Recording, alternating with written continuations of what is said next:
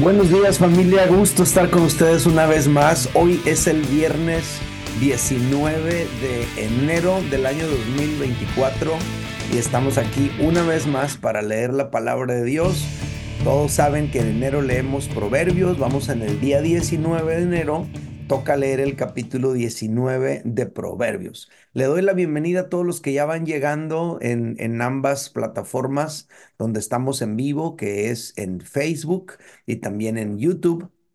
También aprovecho para darle la bienvenida a quienes van a ver esta transmisión en diferido y quienes van a escuchar esto por Spotify. Es un gusto estar con todos ustedes. Gracias por venir. Les invito a que le den like a esta transmisión, que se suscriban a este canal de YouTube, que se suscriban a, este canal también de, de Facebook y, de, eh, y también les animo y a los que quieran apoyar el podcast de Spotify lo puedan hacer si así lo desean. Vamos a hacer una oración, vamos a preparar nuestro corazón para recibir la palabra del Señor el día de hoy. ¿Sale? Oramos. Padre, gracias por esta mañana. Ya es viernes, Señor. Hemos estado contigo todos estos días, levantándonos temprano y yendo de inmediato a tu palabra, y esto nos ha dejado innumerables bendiciones. Hemos pasado momentos muy gratos eh, leyendo tu palabra, compartiendo lo que, lo que nos deja en el corazón, y esto nos ha edificado de una manera maravillosa. Señor, que suceda de nuevo que al leer tu palabra nos quedemos con ese alimento de nuestra alma, con esa dirección y esa claridad. Por favor, en el nombre de Jesús te lo pedimos. Amén. Muy bien, vamos a leer entonces Proverbios 19. Son 29 versículos. Dice, mejor es el pobre que camina en integridad que el de perversos labios y fatuo.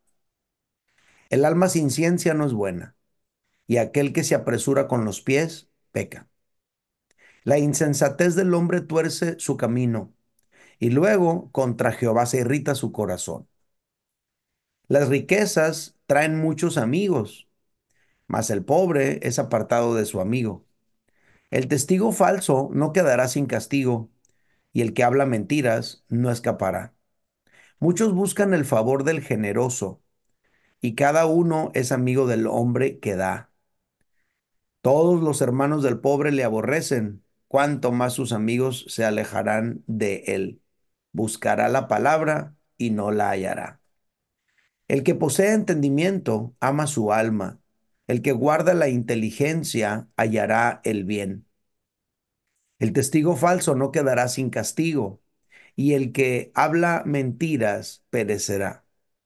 No conviene al necio el deleite cuanto menos al siervo ser señor de los príncipes.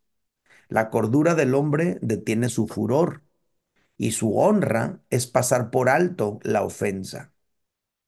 Como rugido de cachorro de león es la ira del rey, y su favor como el rocío sobre la hierba. Dolor es para su padre el hijo necio, y gotera continua las contiendas de la mujer. La casa y las riquezas son herencia de los padres, mas de Jehová la mujer prudente.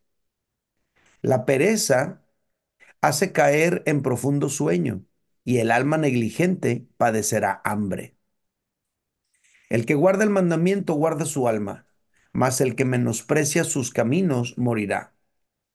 A Jehová presta el que da al pobre, y el bien que ha hecho se lo, se lo volverá a pagar. Castiga a tu hijo en tanto que hay esperanza, mas no se apresure tu alma para destruirlo. El de grande ira llevará la pena, y si usa de violencias, añadirá nuevos males. Escucha el consejo y recibe la corrección para que seas sabio en tu vejez. Muchos pensamientos hay en el corazón del hombre, mas el consejo de Jehová permanecerá. Contentamiento es a los hombres hacer misericordia, pero mejor es el pobre que el mentiroso. El temor de Jehová es para vida, y con él vivirá lleno de reposo el hombre, no será visitado del mal. El perezoso mete su mano en el plato y ni aun a su boca la llevará. Hiere el escarnecedor y el simple se hará avisado, y corrigiendo al entendido, entenderá ciencia. El que roba a su padre y ahuyenta a su madre es hijo que causa vergüenza y acarrea oprobio. Cesa, hijo mío, de oír las enseñanzas que te hacen divagar de las razones de sabiduría. El testigo perverso se, se burlará del juicio y la boca de los impíos encubrirá la iniquidad. Y el último versículo, preparados están juicios para los escarnecedores y azotes para las espaldas de los necios. ¡Wow! ¡Qué proverbio! 29 versículos. Siempre les hago la pregunta, la pregunta importante que es, ¿cuál de estos versículos te impactó y por qué? Generalmente cuando tú y yo estamos pasando por alguna situación, pues eh, eso nos hace conectar, ¿no? Con algún versículo que acabamos de leer. Pudiéramos estar pasando por alguna situación personal o familiar o matrimonial o económica y de repente lo que lees aquí, ¡pum!, conecta directo con tu corazón o con tu situación. Así que bueno, les pregunto, ¿cuál de estos versículos fue el que más te impactó y por qué? Les pido de favor que me lo dejen en un comentario por ahí abajo, eh, porque luego yo los leo y a mí me bendice. Así como quizá te bendice a ti venir y escuchar lo que yo te comparto, a mí también me bendice escuchar lo que tú me compartes. Y así hacemos teología en comunidad. Así que les agradecería mucho que dejen su comentario. Yo le puse a esta lectura, a este capítulo, insensatez, cordura y generosidad. Y los tres versículos que me llamaron la atención son los siguientes. Empiezo por el primero, versículo 3. Fíjate lo que dice el versículo 3, me impactó, ¿eh? Porque dice, la insensatez del hombre tuerce su camino. O sea, ¿por qué se tuerce el camino del hombre? Por su insensatez. Eso como que lo podemos entender fácil. Pero luego dice, y luego contra Jehová se irrita su corazón. ¡Oh, ah, caray! Eso está bien fuerte, pero es bien real. Yo le puse como subtítulo a este versículo, enojados con Dios. Enojados con Dios. Este versículo nos muestra la realidad de que existen personas enojadas con Dios. Aquí dice, y luego contra Jehová se irrita su corazón. O sea, está describiendo a una persona que tiene irritado su corazón contra Dios. Hay personas así según lo que dice ese versículo. Y sabes qué, yo también los he conocido. A veces las personas se enojan con Dios porque sus vidas no son lo que ellos quisieran. A veces las personas se enojan con Dios porque ni su matrimonio, ni sus hijos, ni sus negocios caminan por donde ellos quisieran. Y curiosamente piensan que es Dios quien los tiene así. Luego te dicen, pues si Dios quiere que yo cargue esta cruz, ¿no? O pues bueno, si Dios está trayéndome esta carga sobre mi vida. Entonces hay algunos que le atribuyen a Dios todas las situaciones que viven. Ahora, es cierto que hay cosas que hace Dios para frustrar nuestros planes. Eso es cierto. Y Dios hace eso muchas veces para conducirnos hacia rumbos nuevos. O sea, a lo mejor tú estás pensando, no sé, mm, emprender cierto negocio y, y Dios frustra tus planes y las cosas no te salen bien. Y resulta que precisamente por no hacer eso descubres otra oportunidad que te convierte en una persona increíblemente afortunada. Y dices, no, hombre, qué bueno que no se abrió ese negocio porque mira lo que me encontré por acá y ahora estoy bendecido. Pero en ese momento no lo entiendes, ¿no? O algún joven que se quiere ir a, a determinada ciudad a estudiar su universidad y luego resulta que no lo aceptan en esa universidad y se amarga con Dios horrible, eh, pero ¿por qué? Y, y lo que tú quieras, ¿no? Pero sin embargo, precisamente por no llegar a concretar ese plan, ¡pum!, resulta que se encuentra con algo increíble que cambia su vida para bien. O sea, sí es cierto que hay cosas que hace Dios para frustrar nuestros planes y conducirnos hacia nuevos rumbos. Eso es cierto. Y lo hace de acuerdo a su voluntad. A veces lo hace para prevenir que tú y yo caigamos en situaciones complicadas. Por ejemplo, el hijo pródigo. El hijo pródigo, todo iba bien en su vida hasta que agarró feria. En cuanto tuvo dinero en la mano, el tipo no se supo contener y su vida cayó en una espiral impresionante hasta que tocó fondo, ¿no? Así fue con el hijo pródigo. O sea, al hijo pródigo le convenía que su papá le dijera, no, hombre, que te voy a dar nada, ahorita no te doy nada, ¿no? Era lo mejor y él se hubiera podido enojar, pero a lo mejor también hubiera podido evitar esa desgracia que él vivió en su propia vida. Hay ocasiones que Dios actúa para frustrar nuestros planes y conducirnos a rumbos nuevos. Eso es cierto. Y a lo mejor de momento puedes estar enojado con Dios, pero luego después ves lo que Dios tenía en mente y terminas dándole gracias. Eso a mí me ha pasado innumerables veces, que estoy seguro que eso es lo que yo quiero y que es lo mejor y que no sé qué, pero Dios no me lo permite y luego pues genera Dios otras situaciones y digo, wow, qué buena onda, qué bueno que Dios hizo las cosas así. Es cierto. Pero escucha bien, también es cierto que muchas veces es nuestra insensatez la que echa a perder las bendiciones que Dios nos da. Sí, es cierto. Dios a veces frustra tus, tus planes para llevarte rumbos nuevos, pero también es cierto que a veces esas bendiciones que Dios te ha dado, tu insensatez las, las echa a perder. Exactamente a esto es a lo que se refiere el versículo, a la insensatez que tuerce el camino. Dice, la insensatez del hombre tuerce el camino, tuerce su camino. A eso se refiere el versículo, ¿no? Pero la, la complicación es que eh, fue tu insensatez la que torció el camino y ahora tú estás enojado con Dios. De eso se trata el versículo. Ahora, ¿cómo podría una persona irritarse con Dios y responsabilizar a Dios por las cosas que ellos mismos han torcido? Bueno, yo creo que esto sucede cuando no tienen el valor o la capacidad de reconocer sus propios errores.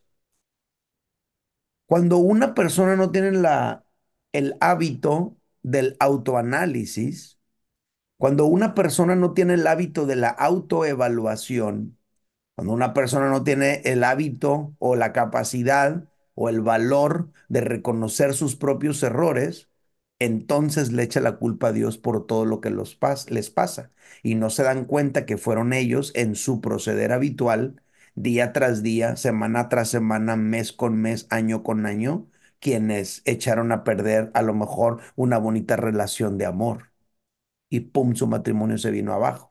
Y luego van con Dios y le dicen, pero ¿por qué? Dios mío. Y, y, fuiste tú el que no cuidó tu relación con tu esposa. Fuiste tú quien no cuidó tu relación con tu esposo.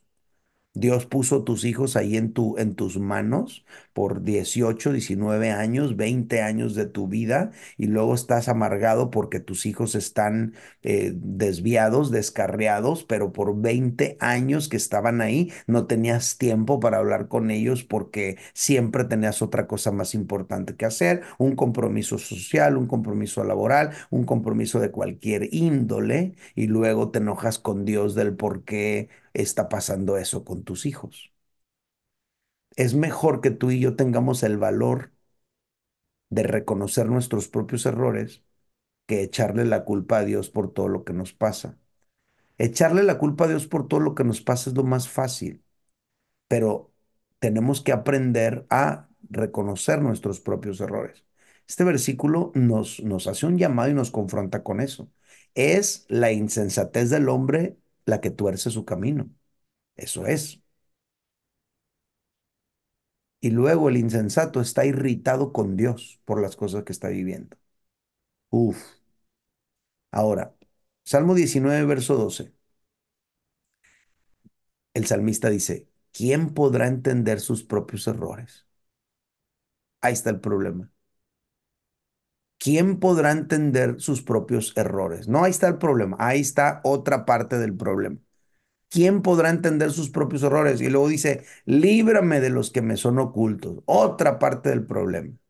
O sea, la otra realidad es que muchas veces no somos conscientes de nuestros propios errores. A lo mejor estamos cometiendo un error y no estamos conscientes de ello. Estamos actuando en inconsciencia en algunos aspectos de nuestra vida, como cuando mi mujer me dice, es que la verdad, eres bien quejumbroso. Y cuando me dijo eso, yo dije, ¿en serio? ¿Todos piensan que soy buena onda? Pues sí, porque no viven contigo, porque te estás quejando todo el tiempo por todo. Yo no me daba cuenta de eso. Cuando ella me lo dice de frente, cuando tiene el valor de decirme, es que te quejas de todo, como que empecé a poner más atención yo en, en, en, pues en mi manera de proceder, en mi manera de reaccionar, y dije, no manches, sí es cierto. Y empecé a cambiar esa actitud. Es decir, a veces no estamos conscientes 100% de la manera en la que procedemos y alguien debería llamarnos la atención. Y cuando digo llamarnos la atención, no digo regañarnos y todo, digo, sino simple y sencillamente mostrarnos ese yo ciego en el que estamos tú y yo caminando. ¿No? Entonces esa es la otra realidad, que muchas veces no somos conscientes de nuestros propios errores. Ahora, gracias a Dios que tenemos el Espíritu Santo, ¿eh? que entre muchas bendiciones, aparte de ser nuestro consolador, aparte de ser nuestro ayudador, una de las funciones del Espíritu Santo es convencernos de nuestro error. Convencernos de nuestro error. Ahora, hey, tal vez aquí entre nosotros ahorita haya alguien que muy, muy dentro de tu corazón tú estás enojado con Dios, estás enojada con Dios. Revisa tu corazón, revisa tu situación. Quizá no fue Dios quien frustró tus planes esta vez. A lo mejor no fue Dios el que puso un freno a lo que tú querías hacer. O a lo mejor sí fue Él para tu propio bien. Aquí creo que el punto no es si fue Dios o no fue Dios. Aquí el punto es, ¿estás irritado con Dios por algo que te está pasando? ¿Estás enojado con Dios, enojada con Dios por algo que te está pasando? Esa es una buena pregunta. Luego contra Jehová se irrita su corazón. Señor, si hubiera alguien entre nosotros que está irritado contigo y a lo mejor no se daba cuenta bien, yo te pido que esta reflexión sea para él o ella como luz en medio de un área oscura de su vida. Y una vez descubriendo esa situación, pueda venir delante de ti y reconciliarse contigo. Te lo pido, Dios mío. Amén. Muy bien, siguiente versículo que quiero leerles. Me gustó mucho el versículo 11. Fíjate lo que dice el versículo 11, te lo leo. Dice, la cordura del hombre detiene su furor y su honra es pasar por alto la ofensa. Lo leo de nuevo. La cordura del hombre detiene su furor y su honra del hombre es pasar por alto la ofensa. Yo le puse a este versículo honra y cordura. En este versículo aprendemos que se podría pasar por alto la ofensa se puede pasar por alto la ofensa. Es posible que tú y yo pasemos por alto la ofensa. Eso es lo que dice aquí. Su honra, la honra del hombre, es pasar por alto la ofensa. Eso se puede. Y aquí también nos dice que si se pasa por alto la ofensa, entonces se pone de manifiesto, número uno, que hay cordura. Y número dos, que esa persona es honorable. Te lo leo de nuevo. La cordura del hombre detiene su furor. O sea, en vez de empezar a gritar o tirar patadas o golpear la puerta, detiene su furor. Eso manifiesta que hay cordura por ahí. Y su honra es pasar por alto la ofensa. Entonces, esa persona que pasa por alto la ofensa y que detiene su furor es una persona honorable que actúa con cordura. Ahora, aquí no se niega la realidad de la ofensa, se acepta la ofensa. Aquí no está diciéndote, ya, no te ofendió, hombre. No, aquí te está diciendo, sí, sí te ofendió, pero estás pasando por alto la ofensa. Se acepta la ofensa, pero también se pasa por alto. ¿Cuándo? Cuando hay cordura. Sí, sí te ofendió, pero como hay cordura en ti, entonces tú pasas por alto la ofensa y detienes tu furor, ¿no? Cuando tú quieres vivir una vida honorable, honrosa, entonces tú detienes tu furor y pasas por alto esa ofensa que sí existió. Sí te dijo eso. Sí actuó de esa manera. Sí, tienes razón en eso. Pero que tú pases por alto la ofensa, que tú detengas tu furor, eso habla muy bien de ti. Ahora, nosotros como padres, pienso que deberíamos enseñar a nuestros hijos a desarrollar esta virtud, de veras. A, que no se tomen todo de manera personal y que no anden acá, no, es que lo dijo por mí, yo sé muy bien que lo dijo por mí. Pues sí, sí lo dijo por ti, hijo, y no te agüites, no lo tomes personal, no lo tomes tan a pecho. Nosotros como padres deberíamos enseñar a nuestros hijos a pasar por alto la ofensa. Nosotros como padres deberíamos enseñar a nuestros hijos a disculpar a los demás que por una razón o por otra a veces nos atropellan. Sí, hijo, sí suceden esas cosas a veces, pero no le hagas tanto caso a eso. No, no lo maximices. Sucedió. A veces la gente hace esas cosas por ignorancia o por, o por accidente o por imprudentes o por lo que sea, pero, pero depende de ti cómo lo vas a tomar, lo vas a dramatizar impresionante, vas a hacer un pancho enorme o vas a entender esto como parte de la vida, ¿no? Nos toca a nosotros como papás enseñar a nuestros hijos inteligencia emocional.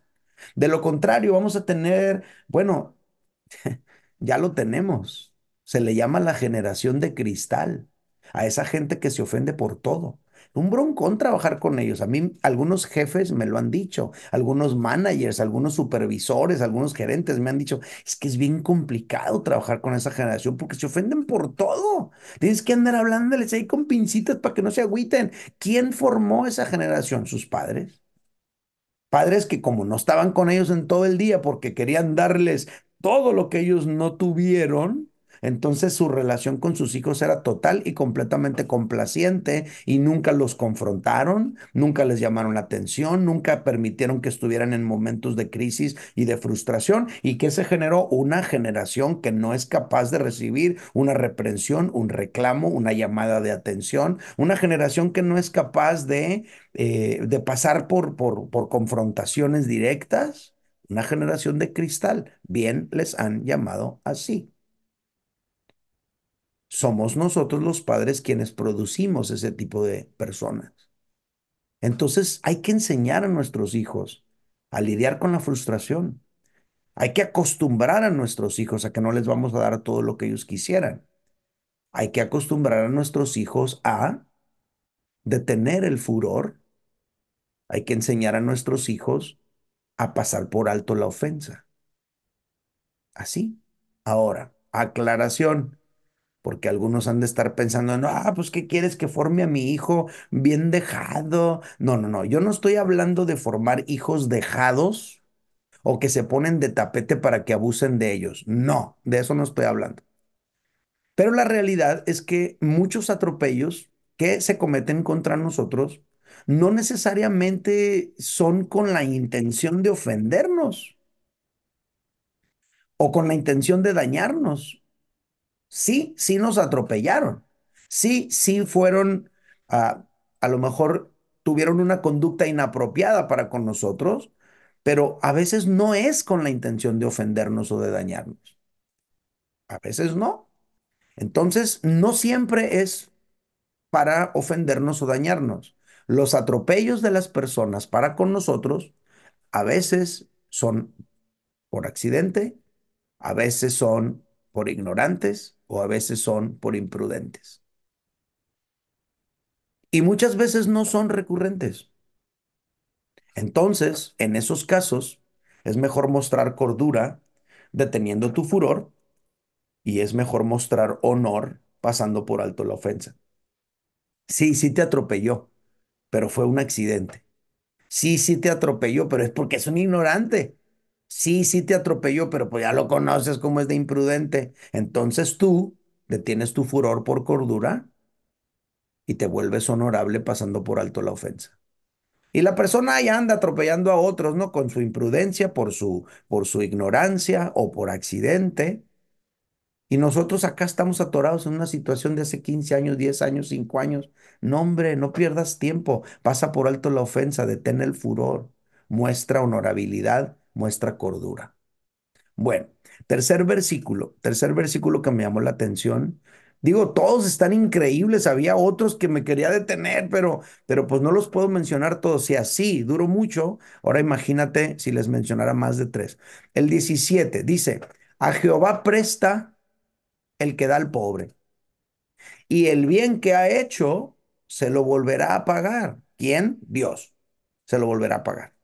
Ahora yo le puse, a este versículo yo le puse las deudas de Dios. Las deudas de Dios. ¿Podría Dios tener deudas con alguien?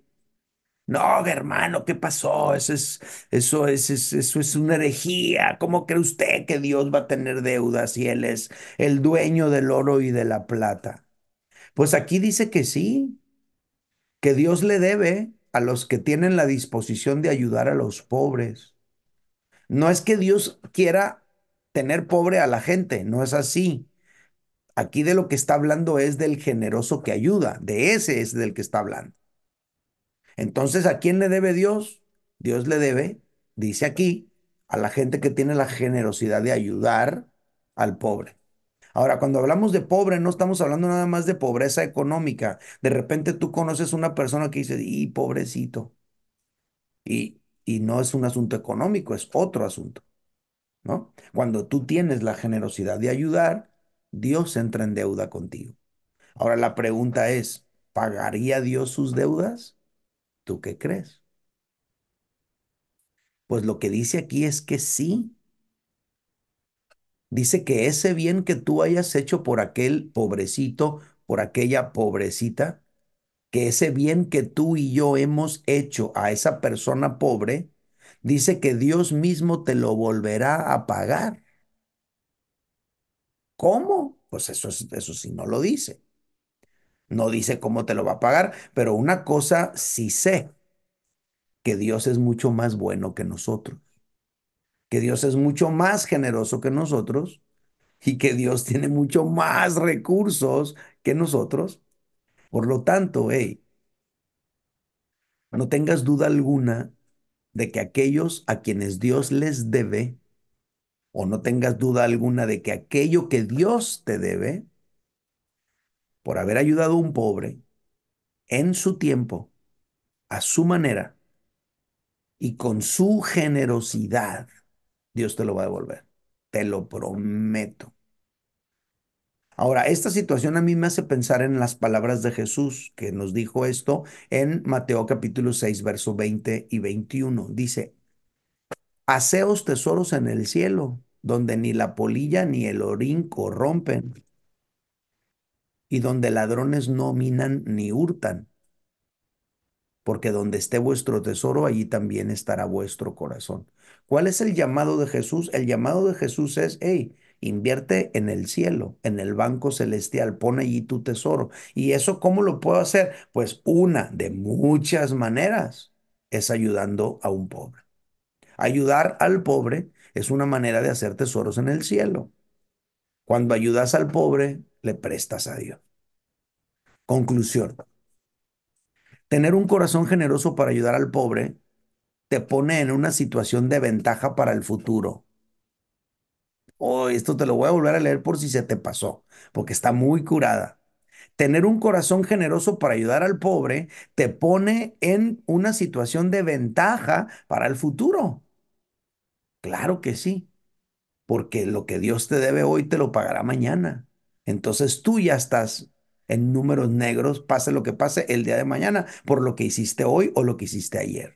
Entonces, tener un, un corazón generoso para ayudar al pobre te pone en una situación de ventaja para el futuro. Pasar por alto la ofensa te da honor y cordura. Y reconocer tus errores te evita echarle la culpa a Dios. Esa es mi conclusión. Vamos a orar. Señor, muchísimas gracias por tu palabra. Cuánta sabiduría hay aquí. Y nomás estamos analizando tres versículos de 29. Eso significa que hay muchísimo más que, que aprender de este capítulo. Por supuesto que sí. Señor, yo quiero ser capaz de reconocer mis propios errores para no culparte a ti de las cosas que hago yo. Señor, quiero eso, quiero tener esa capacidad de autoanalizarme y darme cuenta cuando no tengo razón. Señor, perdóname en las ocasiones en las que yo me he enojado contigo, por lo que tú no has permitido o por lo que tú sí has permitido. Señor, ayúdame también a pasar por alto la ofensa para mantener limpio mi corazón. Yo no quiero, Señor, estar conectado con otros por algo negativo. Quiero estar conectado con otros por gratitud o por recuerdos buenos. Quiero mantener limpio mi corazón, Dios mío. Y te pido de favor también, dame un corazón generoso para ayudar. Y de esa manera siempre tú tendrás algo reservado para mí. Y Padre, te doy gracias por mis hermanos que me acompañan cada mañana leyendo la escritura. Los bendigo en tu nombre. Te pido que en todo les vaya bien. Te pido que sean guardados de todo mal. Y te pido que esta palabra que hemos analizado el día de hoy, ellos puedan crecer en ella. En el nombre de Jesús, yo te lo pido. Y todos decimos en voz alta, amén. Muy bien familia, pues placer de estar aquí con todos ustedes. Gracias a todos por venir. No se vayan a ir sin compartir esta lectura con alguien, sin darle like o suscribirse a este canal. Los dejo por ahora. Dios les bendiga. Bye bye.